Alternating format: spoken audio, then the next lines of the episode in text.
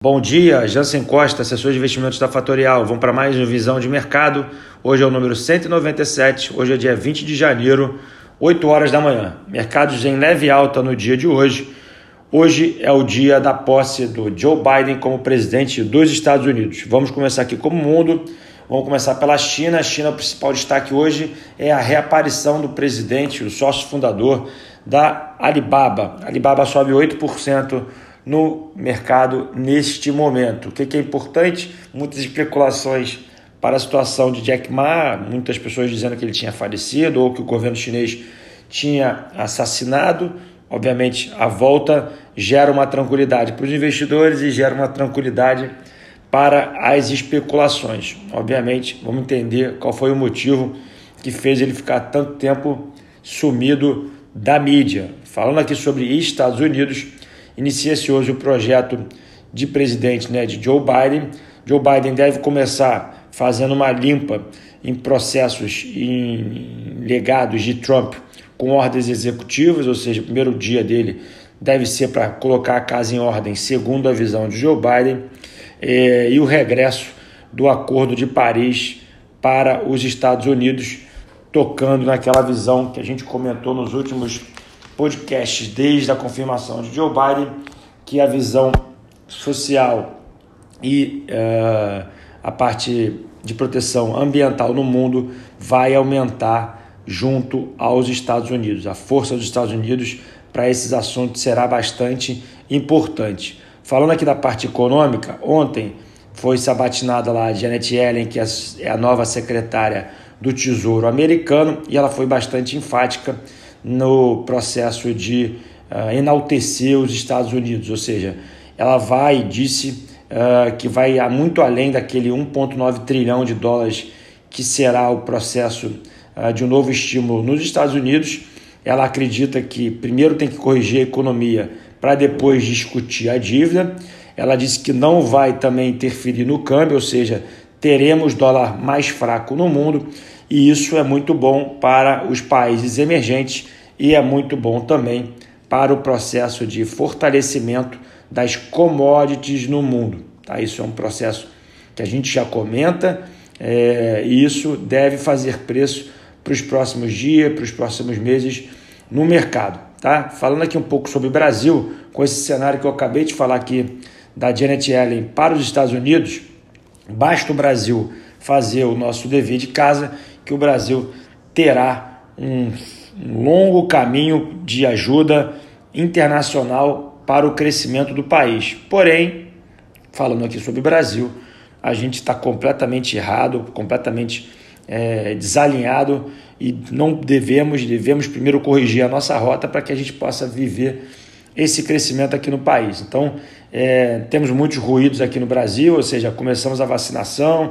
aí já começa a mídia a dizer que está em um processo desordenado, é, o novo presidente ali da Câmara, junto com os partidos que o apoiam, já querem um novo auxílio emergencial, o novo auxílio emergencial esbarra no teto dos gastos, a gente está com problema social com questão do Covid, ou seja, o Covid mal organizado, pessoas não têm a capacidade de sobreviver, ou seja, uma bagunça generalizada. Então a gente tem agora, em vez de só um problema que era o fiscal, que a gente deveria endereçar corretamente, a gente agora tem que endereçar também a vacinação para que a gente não perca esse processo uh, do crescimento uh, americano, do crescimento global que deve acontecer. Então, obviamente, que eu estou falando é de curto prazo e é importante ter a seletividade nas alocações de ativos, ou seja, a gente vem batendo na tecla e a gente vem estudando aqui junto aos clientes da Fatorial uh, e, aos, e, aos, e, a, todas as conversas que a gente faz com nossos assessores junto aos clientes, é de uma diversificação internacional e na busca de ativos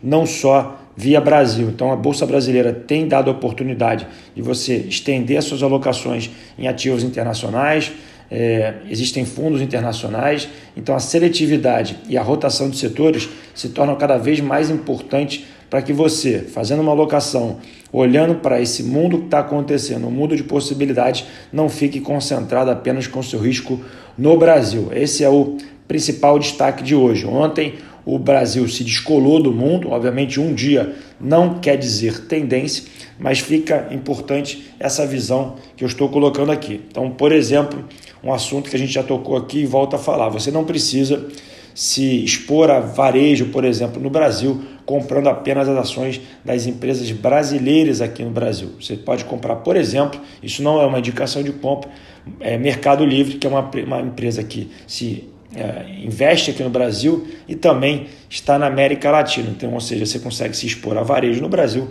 numa ação cotada em dólar. Então, isso é apenas um exemplo do que você pode fazer com essa carteira de ações. Falando aqui sobre fundos multimercados, você não precisa simplesmente comprar ações de multimercados aqui no Brasil. Você pode comprar multimercados internacionais. Ontem mesmo foi lançado mais um fundo internacional da BlackRock aqui na plataforma da XP e você pode fazer essa alocação diversificando globalmente. Chame atenção, converse com seu assessor, aqueles que não têm alocação internacional, acho que vale a conversa, é uma conversa bastante rica, bastante interessante. Fico à disposição para quem quiser conversar.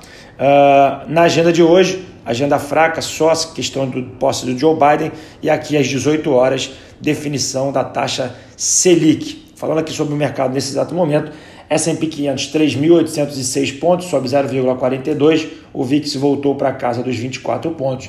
O dólar se permanece na casa dos 90,5, se permanecendo estável, o dólar index. Europa no campo positivo, sobe 0,29. O petróleo sobe 0,88 ou 1,25 no WTI. O peso mexicano vai ganhando espaço frente ao dólar, 0,5 positivo. E o Bitcoin vai caindo 6,5%, 34.738 pontos. Bom, eu vou ficando por aqui, desejando a vocês um ótimo, uma ótima quarta-feira de negócios. Encontro vocês amanhã neste podcast. Tchau, tchau.